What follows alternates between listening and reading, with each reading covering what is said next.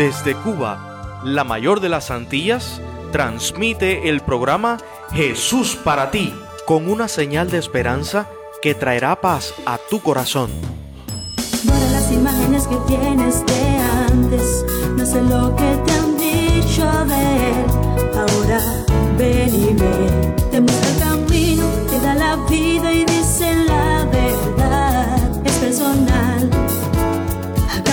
puedes llevar.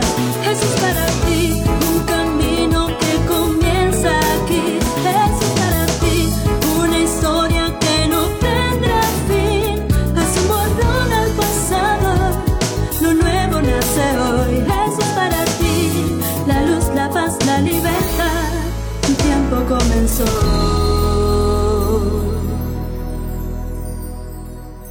Hola, ¿qué tal? ¿Todo bien? ¿Cómo ha estado tu semana? ¿Cómo te ha ido en estos últimos siete días? ¿Pudiste lograr todo lo que te propusiste para esta fecha? Oye, oye, eh, esas son demasiadas preguntas. Van a creer que esto es un interrogatorio. Pero sabes, te entiendo totalmente. Es que estábamos muy ansiosos, querido amigo, de volvernos a encontrar contigo. Así es. Hemos estado deseando que llegara este momento y decirte cuánto disfrutamos de tu compañía. Pero tú sabes que hay alguien que le gusta más estar a tu lado. Alguien que te ama mucho y con el amor del bueno.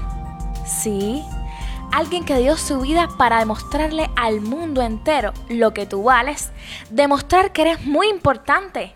Y ese alguien es Jesús, que sigue siendo para ti y para mí también. Es que no te has dado cuenta aún que estando a su lado todo es ganar, ganar. El mejor de los negocios. Yo perdí tanto tiempo, yo perdí. Desgastado y sin rumbo en mi vivir. Caminé por senderos de dolor. Tropecé y mi fuerza se acabó. 네가 내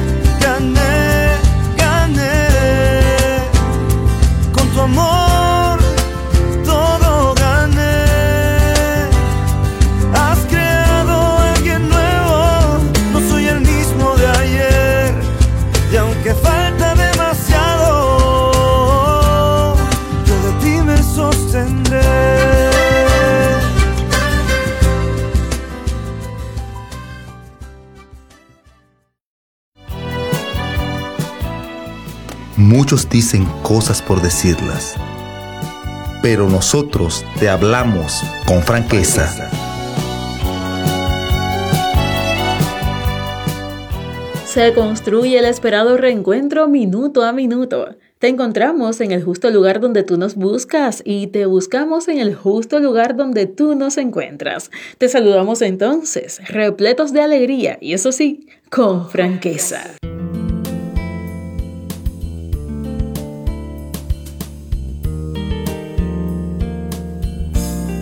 En la corte de un príncipe de Sicilia vivían dos soldados, el uno avaro y el otro envidioso. Para ponerlos a prueba, cierto día el príncipe les ofreció el obsequio que ellos más desearan, con la aclaración de que el segundo en pedir recibiría el doble de lo que recibiera el primero. El avaro pensó entonces, si yo pido primero, me tocará solo la mitad de lo de mi compañero. Y el envidioso pensó, jamás permitiré que a este avaro le toque más que a mí. Finalmente el príncipe le pidió al envidioso que expresara su deseo en primer lugar. Y éste, después de vacilar un largo momento, dijo con tono decidido, Solicito a Su Majestad que se me saque un ojo. Qué ignorancia la de semejante pedido, ¿verdad que sí? El envidioso estaba dispuesto a perder un ojo con tal de que el otro perdiera los dos. No le importaba lo que él mismo perdiera, si sabía que su compañero perdería más que él. Esta es la mentalidad descompuesta que se esconde en toda persona envidiosa. Sufre cuando el vecino conquista una posición mayor, pero se alegra cuando se siente superior a los demás, a los cuales puede mirar desde arriba. Propongo el análisis mientras ofrezco la palabra de hoy. Sí, envidia.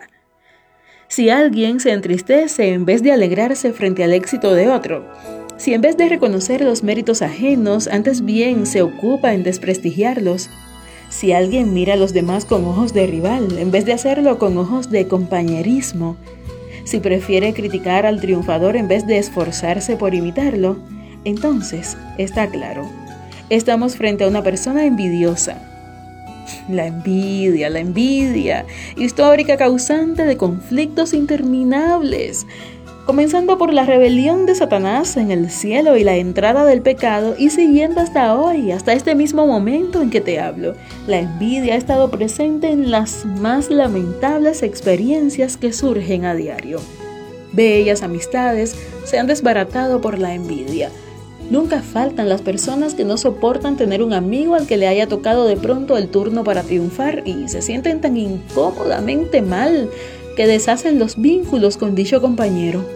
¿Qué decir de esas chicas que contraen grandes deudas que no pueden pagar porque tienen, por sobre todas las cosas, que comprarse ese modelito que acaba de salir, que en verdad no le había llamado tanto la atención hasta que su amiga se compró uno?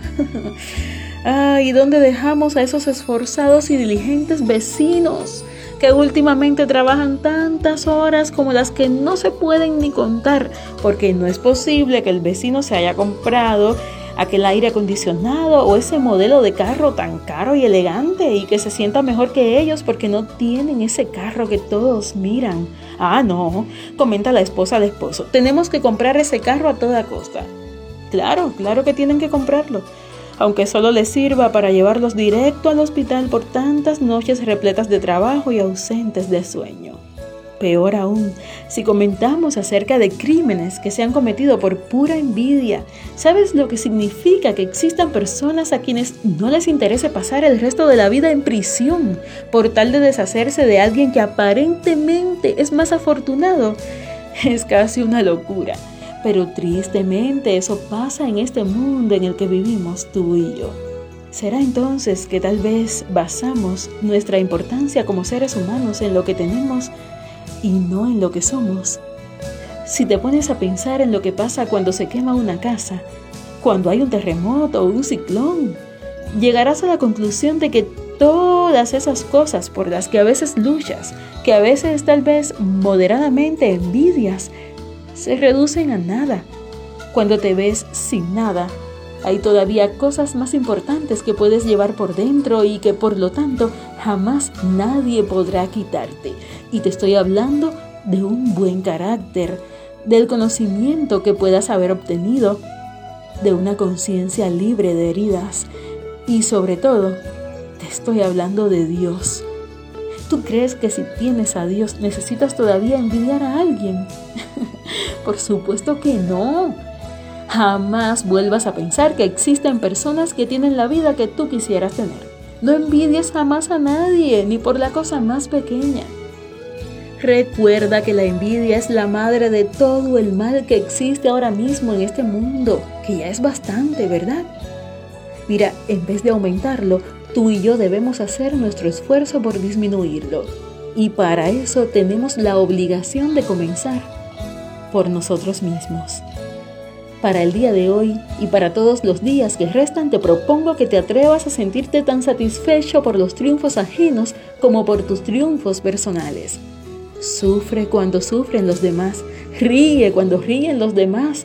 De pronto te darás cuenta de que eres muy afortunado por la simpatía y el afecto que recibirás a cambio y tal vez, cuando te sientes a pensar en lo feliz que eres ahora, encuentres a tu lado esperándote de repente alguna de esas cosas que nunca pudiste lograr mientras las perseguías.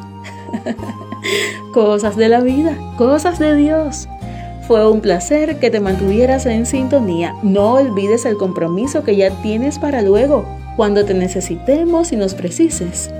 Con franqueza. No seas vencido de lo malo, sino vence con bien el mal. No seas vencido de lo malo.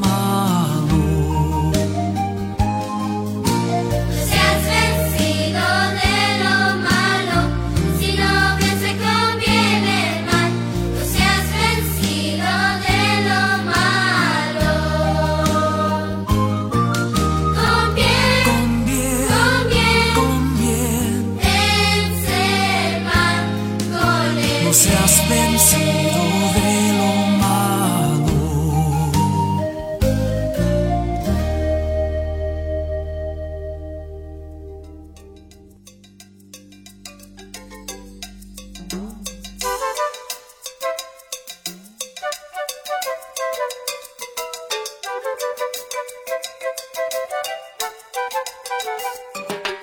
Hola, hola, buenas noches. Hola, buenas noches, buenas noches para ti. Que esta noche esté llenita de sonrisas y alegrías.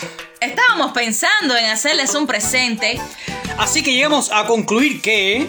Una bonita amistad es un bonito presente. Por eso te regalamos la nuestra. Ahora, mañana y siempre. Siempre que te nos quieras unir para emprender unidos este viaje maravilloso. Donde encontramos los tesoros más valiosos. Esos que nadie nos puede quitar y que enriquecen nuestros corazones. Los conocimientos divinos, estos que encontramos siempre aquí en el Kit del Asunto, porque Jesús es para ti.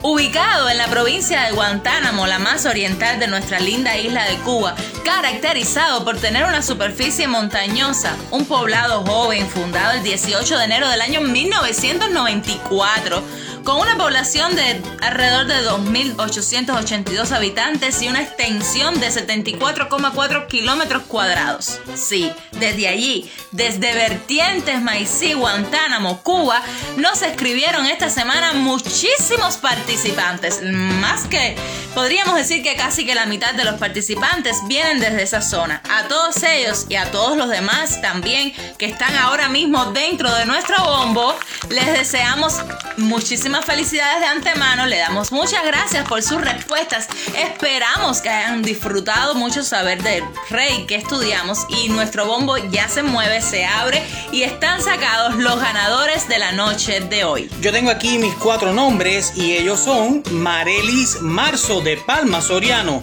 También tengo a Yuri Delquis Pérez de Baracoa y a Maidelín Méndez de Vertiente. De Vertiente también tengo a Ciel Lores. Y los cuatro que voy a decir yo pues son Rubí Lores de Vertiente, Eileen Lores de Vertiente, Roxana Rodríguez desde Vertientes y Dailiris Ana Castañeda desde Contramaestre Santiago de Cuba. Los ganadores de nuestro bombo llegan desde el oriente cubano y a todos ustedes les decimos muchísimas felicidades. Muchas, pero muchas felicidades muchachos. Enseguidita les va a estar llegando su premio, así que esperen y ya les llegará.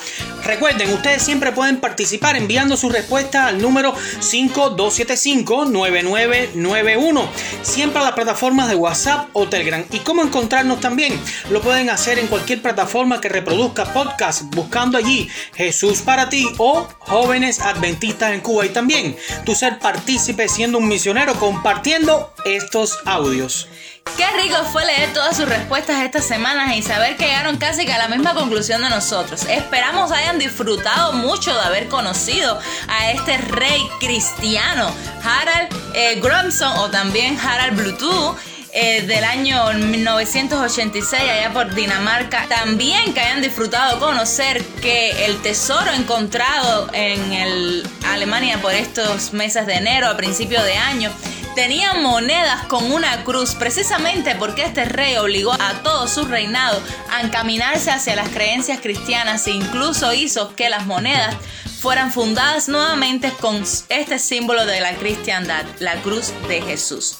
Y bien, la relación que ustedes hicieron con el rey Nabucodonosor, déjenme decirles que está muy buena, porque así como el rey Nabucodonosor exigió prueba de Dios, Harald también lo hizo, aunque también otros le compararon con Josías, Ezequías, otros reyes que hicieron reformas para que sus pueblos puedan, eh, pudieran haber ido encaminado hacia la voluntad de Dios. Me alegra mucho que pudiste aprender y quedarte con estos conocimientos, pero una nueva oportunidad de aprendizaje se te abre delante de ti en esta ocasión.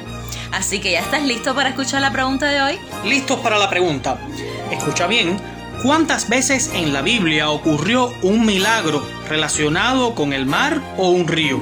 Nómbralos, ubícalos con las citas bíblicas. Repito para ti, ¿cuántas veces en la Biblia ocurrió un milagro relacionado con el mar o el río? Nómbralos, ubícalos con las citas bíblicas. Apúrate, rápido. Estamos esperando ya tus respuestas. Así es, querido. Esperamos ansiosos tus respuestas esta noche porque tendrás una nueva oportunidad mañana. Ya casi que nos tenemos que despedir. Esta vez nos vamos con un mensaje que nos llega justamente desde Vertientes, Guantánamo. por el joven Jimmy Rocha, quien con mucho cariño nos ha dedicado estas palabras. Soy de la iglesia de Vertientes en. Quería agradecerle al pastor a su esposa por traernos eh, esta especial programación cada sábado. En lo personal, el kit de asunto me ha ayudado. Me ha acercado más a Jesús y me ha ayudado a estar más en conexión con Él. Quería invitarlos a ustedes para que también no se perdieran esta oportunidad y juntos podamos aumentar nuestros conocimientos. Que Dios le bendiga. Muchas gracias Jimmy por hacernos llegar tu mensaje. Nos pone muy felices y contentos y eso nos alienta a seguir trabajando. Ya nos despedimos por hoy. Queremos dejarle una frase y esta frase dice así. Sé feliz, sé feliz porque las injusticias se pagan. Porque el dolor se supera. Porque el amor llega. Porque la verdad existe y porque el coraje te levanta. Porque el miedo te fortalece. Porque los errores te enseñan. Porque nadie es perfecto y... Porque tienes vida y un Dios que te ama. Por lo tanto, sé feliz. Nosotros nos despedimos. Y esto fue el kit del asunto en Jesús para ti.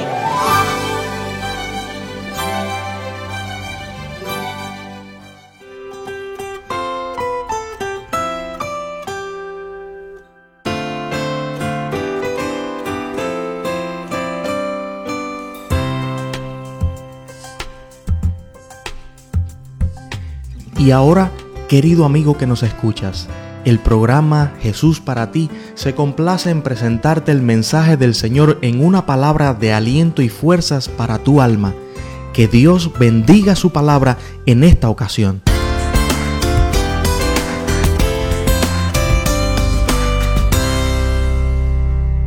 Cuenta una historia de una pareja de jóvenes que se enamoran un día. Y cada uno se entrega completamente al otro. Son jovencitos, se entregan con, una, con un amor sincero. Y es tanto lo que se quieren, tanto lo que valoran su relación, que llegan a tener tres hijos. Y no los tienen por tener, ¿eh? Los tienen porque realmente se aman, se quieren y, y disfrutan el poder sentir que cada uno se entrega al otro en ese momento especial. Pero resulta que, obviamente, cuando una relación se une por mucho amor que haya en un principio, por mucho que el mismísimo Dios esté mostrándote que es su voluntad, porque estaba de acuerdo con esa relación. Si uno descuida a veces el amor, o si uno se quiere descuidar, por mucho que Dios esté de acuerdo con algo, eso puede afectarse. Y resulta que esta muchacha empieza a coquetear con otros hombres. Ah, echa ojito al vecino, echa ojitos a algún hermanito de la iglesia, empieza a mandar besitos y, y descaradamente enfrente de su marido. no ni siquiera que se oculta. Y resulta que pronto eh, este asunto se transforma en un drama obsesivo. Oye, ¿a quién estás mirando? Oye, deja de estar coqueteando con las personas. Y aquella mujer de una moral tan valiente viene a convertirse, de hecho, después en una mujerzuela, tristemente. Ella se aleja de su marido, porque ya el marido, imagínate tú, hasta cuándo va a estar aguantando. Y se va porque ella dice que los otros hombres le, la mantienen mejor. Los otros hombres le dan más plata, le dan más lujo, le dan mejor comida, le dan un mejor techo. Así que deja a sus tres hijos con su marido y se va, y se va con, con cualquiera. Pero resulta que después de un tiempo, estos hombres, a pesar de que ella se fue por interés, también la desechan. Sus amantes la, abandonaron. Contrae una deuda, una deuda que no podía pagar y acaba pagándola con su propia, con su propia vida. Es decir, la venden como una esclava, un tráfico humano. La venden como esclava, no puede pagar la deuda. Entonces, lo increíble de todo este asunto, señores, es que a pesar de, de, del estado miserable en el que se encuentra esta mujer, este hombre llamado Seas, su ex marido, va, va a la feria de esclavos y la ve vestida de harapos, la ve desaliñada, hedionda, fea, fue mucho tiempo que no la tenía, y la reclama como suya. Es aquí donde sucede lo inesperado. Es aquí donde el libro de Oseas descubre terrenos fuera de lo común, un amor loco. Ahora, no es porque él tenga compasión de ella, de la forma en que un caballero decente suele apiadarse de una criatura herida, como lo que está viendo, sino que, o sea, maravilla de maravillas, él todavía la ama. Esa miseria humana no es más que la sombra de aquella preciosa joven de la que se enamoró. Quizás ya no tiene ninguna belleza atractiva. De hecho, puede resultarle hasta repulsiva, pero el amor de Oseas, a pesar de todos los desprecios e insultos, no ha decaído jamás. Oseas está cautivo de un amor loco, que él es imposible de olvidar. Se ha mantenido esperándola para él. El amor es aquello que hizo grabar Abraham Lincoln en, el, en su anillo nupcial que entregó a su esposa. El amor nunca deja de ser. Y cuando amas verdaderamente a una mujer que te ama y se entrega a ti para traicionarte después, el corazón obviamente te queda herido. Quizás el sol no pudo disipar las tinieblas, la oscuridad resulta tan amarga como la muerte. Porque las personas que, que uno decide amar tienen ese poder de dañarnos por dentro, de herirnos, de quitarnos el sueño. Porque a veces a pesar de que cometen errores, uno los sigue amando. Uno los sigue amando, pero llega el momento de decir hasta aquí. Basta, basta de soportar. Y Oseas, a pesar de que le dijo su basta cuando ella se fue, a pesar de los años, la volvió a ver. Y Dios le dijo, ve y ámala, ámala otra vez, Oseas. Ya, deja de aguantarte el amor. Ve y ámala, Oseas. Un amor de locos. Fíjense que Oseas y Gomer representan a Dios y a su iglesia. Representan las emociones que sentían, el momento que estamos pasando hoy en día en este tiempo. De la misma forma que, que, Oseas sintió quizá dolor por el rechazo de su esposa, Dios también sentía dolor. Quizá no un dolor humano. Él se compadece de nuestras flaquezas, pero ¿será que nosotros, si Él siente dolor, podremos compadecernos del dolor de Dios? Este esposo divino, este esposo llamado Jesús, sufre rechazo de parte de su amada, la mujer que es la iglesia.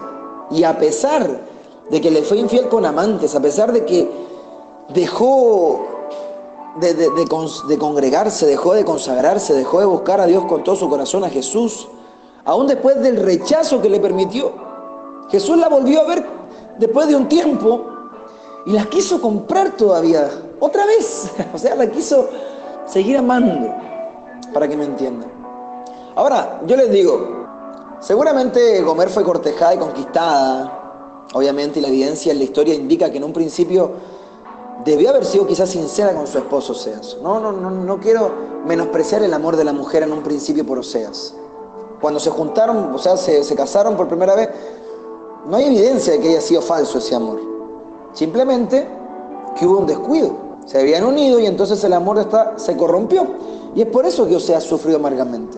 Cada vez que nosotros nos apartamos del camino que Dios quiere para nosotros, señores,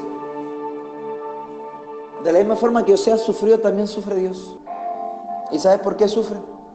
Porque Él desea que nosotros podamos estar conectados nuevamente con Él.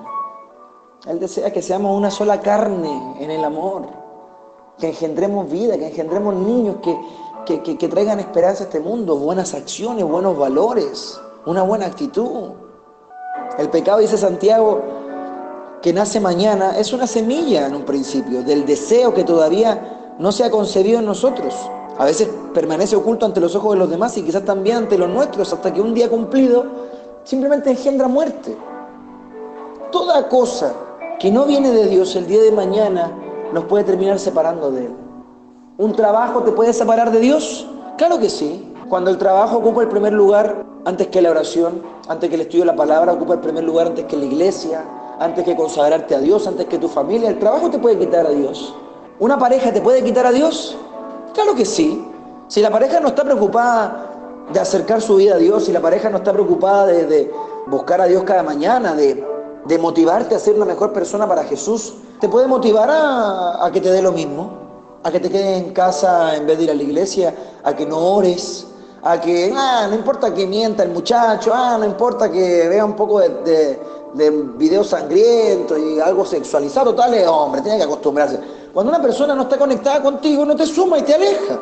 ¿Puede el dinero alejarte de Dios? Claro que sí, es por eso que muchas personas no tienen dinero. Dios conoce los corazones y a muchos de nosotros como quizás sabe lo falibles que somos, lo que, no, que nos podemos desviar, nos tiene con el día a día, el pan cotidiano. Y gracias a ese pan que tanto a veces maldecimos, Señor, ¿por qué no tengo más? Gracias a ese pan es que hoy estamos conectados con Él. Entonces, si nosotros no colocamos cada cosa en su lugar, puede transformarse en una obsesión y en un pecado que nos termina alejando de Él. Y se nos va endureciendo el corazón como se le endureció a Gomer que hasta en la misma presencia de Dios flirtea con sus amantes. Qué dolor, señores. Que amando a Dios, aún en su iglesia, le faltemos el respeto. Aún delante de su presencia, no tengamos consideración de que tenemos que comportarnos de una forma adecuada. Pero Osea no puede encontrar un nuevo amor. Por mucho que la iglesia le falle, su esposa le falle, él la amaba con un amor loco reflejaba el amor divino por Israel. Por mucho que, cometemos errores, Dios nos sigue amando. Dios nos sigue queriendo dar la oportunidad de consagrar nuestra vida a Él. Y, cuando la vio en el mercado de esclavos, contemplando esa figura de párpados caídos, esos cabellos degreñados, esa piel sucia, esa ropa acabada, sintió algo más que simple compasión humana. O sea, descubrió que aún la amaba con el mismo amor que la amaba en el principio. Dios no puede obligar a amar a nadie, señores. Y Oseas 3.1 dice que Dios mandó a Oseas a, amarla otra vez. O sea, tú puedes obligarme quizás a levantar un altar, puedes obligarme quizás a tomar una decisión difícil, puedes obligarme, señora, o sea, no obligarme, pero pedirme que haga un sacrificio grande, un esfuerzo enorme, pero amar es un sentimiento que no se obliga, es un sentimiento que nace del corazón. Y si Oseas fue mandado a amar es porque la amaba. Amaba aún a su iglesia, a su esposa infiel. Amaba aún a esa persona maravillosa con la que decidió un día casarse. ¡Wow! ¡Qué amor de locos, hermanos! ¡Qué amor tan increíble! Quizás en ese momento uno podría decir, óyeme, te fue infiel, déjala. Hablo de la iglesia. Te fue infiel, ya, acaba con ella, Señor. O sea, te negó, te, se enfrió, menosprecia tu ley, no, no quiere comportarse con, esperanza en este tiempo donde más hace falta, deshazte de ella. O sea, vio a su mujer ahí como esclava. Podría haber dicho ya, no, no, no, no la compro, no le doy importancia, pero o sea, no pudo hacer tal cosa y tampoco Cristo puede. Jesús no se puede olvidar de ti a pesar de que cometes errores. No se puede olvidar de nosotros a pesar de que fallamos a diario porque Él nos ama con un amor loco, nos ama con locura. Nos puede resultar difícil imaginar a un marido agraviado que no solamente ama a su esposa infiel, sino que mucho más aún obra inteligentemente para salvarla. Así ocurrió con Osea y así ocurre con Cristo. No solamente un marido quería ser un marido para ella, sino también su salvador. ¿Quién sabe qué le iba a pasar a la mujer si otro la compraba? ¿Quién sabe si iba a terminar muerta? Acabada, violada, deshecha. Pero el amor de su marido era tan grande que aunque ella le falló, que aunque la iglesia le dio la espalda a Jesús, Jesús quiso salvarla. Le quiso dar una nueva oportunidad. Le quiso dar una nueva página en blanco. Que su historia se volviera a escribir. Que nuestro amor fuera como la primera vez. Y le digo algo, amigos, amigas que me escuchan, Gomer representa la iglesia de la Odisea. Que en ese momento en el que estaba siendo vendida, Gomer era una miserable, desnuda, fría, mujer deshecha, abatida por la vida, y que la iglesia de la Odisea también está en esa condición. Una iglesia que era muy rica, que vivía bien, que su esposo la mantenía más que contenta y feliz, pero que se descarrió y que se apartó del camino.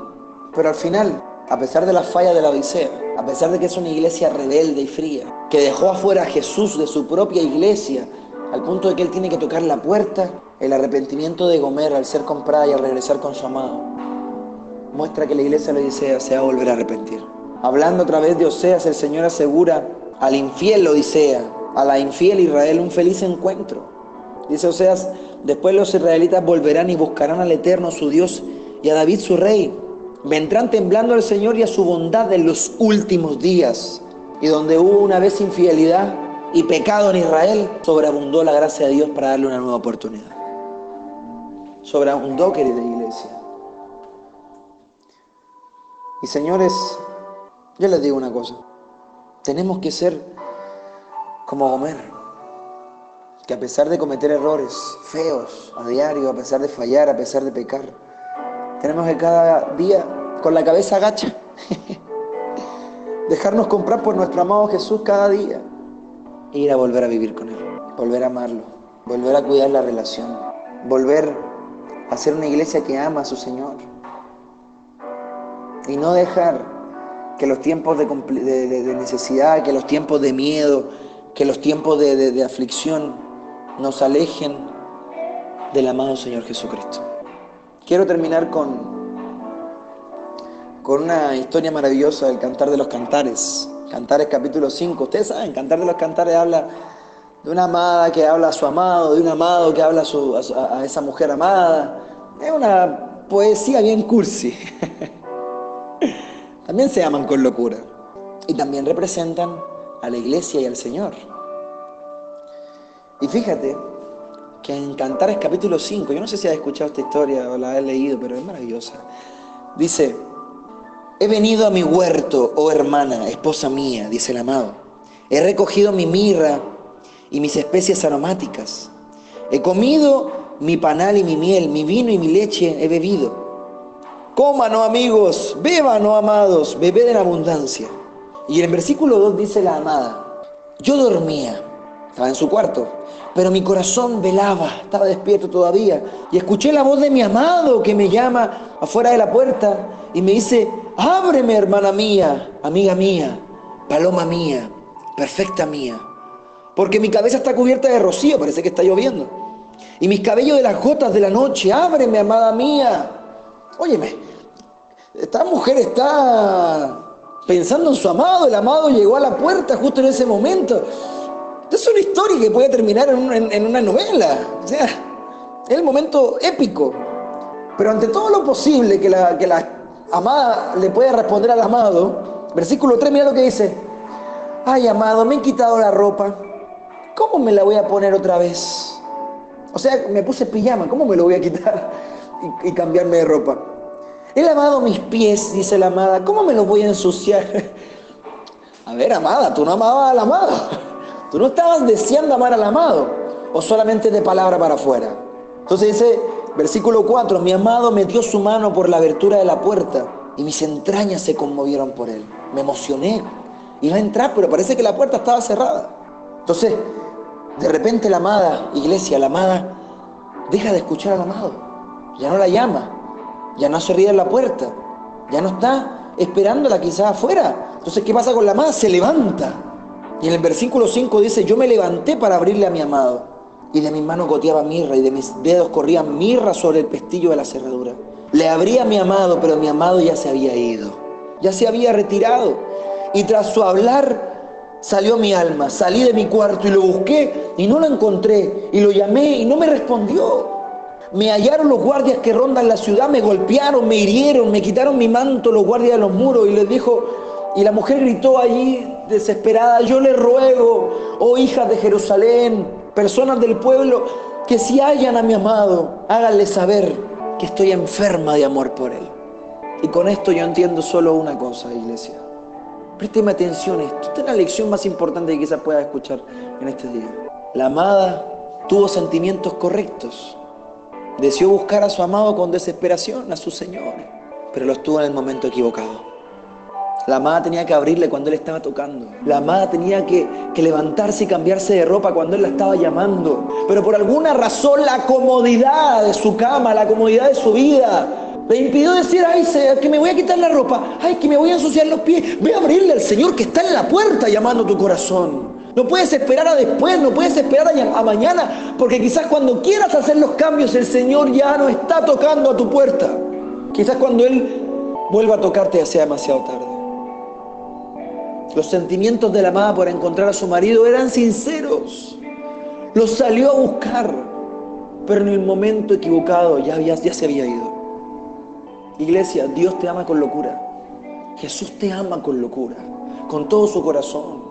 Y aunque somos infieles, que fornicamos con otros ídolos, que tienen otro nombre este tiempo, pero son ídolos al fin, Aún así Dios nos quiere dar la oportunidad de comprarnos y volver a amarlo, de volver a dedicarle el tiempo que le dejamos de dar. Abrámosle la puerta al marido ahora.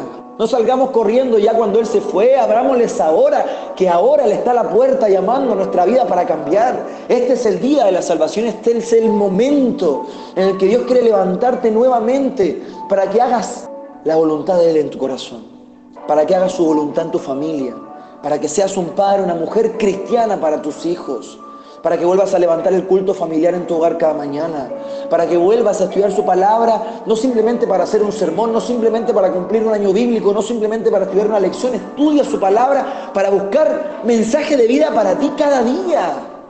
Porque eso va a ser lo que tengamos en el tiempo de enfil. Palabra de Dios, no lección, no matutina, palabra de Dios. Este es el día de volver a amar al Señor Jesucristo. Con amor de locos con un amor que no tiene explicación, que simplemente tenemos que hacer ya. Y cuando lo hagas, te vas a dar cuenta de que a pesar de que pecaste, de que a pesar de que fallaste, de que a pesar de que volvimos a cometer el mismo error, el Señor no te va a decir, porque volviste a cometer el mismo error, porque volviste a, caer en el mismo pecado, porque volviste a, tener ese mal carácter, porque volviste a, levantarte tarde y no estudiar, porque volviste, porque volviste. El Señor te va a decir, porque volviste. El Señor te va a decir, vuelve a intentarlo. Aquí estoy para ti. Vamos a orar. Querido Padre Celestial, gracias, porque a pesar de ser pecadores, a pesar de ser infieles, a pesar de fallarte a diario en nuestra vida, tú nunca nos fallas.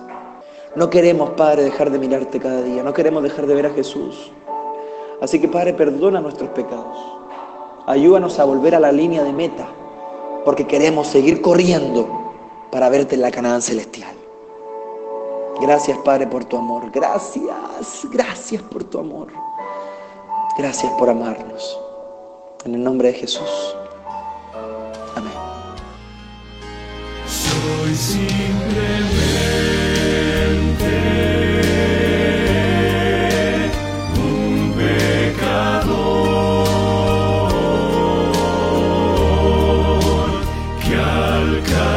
soul.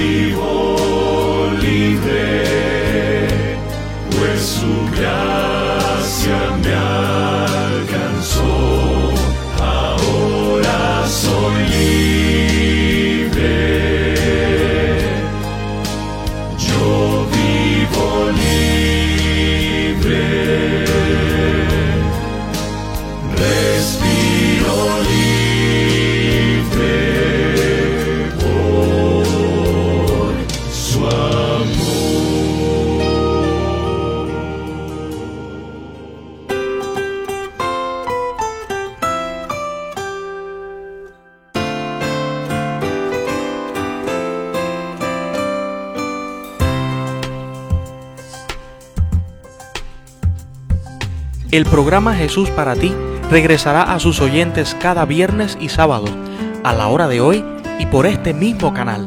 Compártelo con familia y amigos y recuerda, lo único que realmente importa es verte feliz abrazando a Jesús.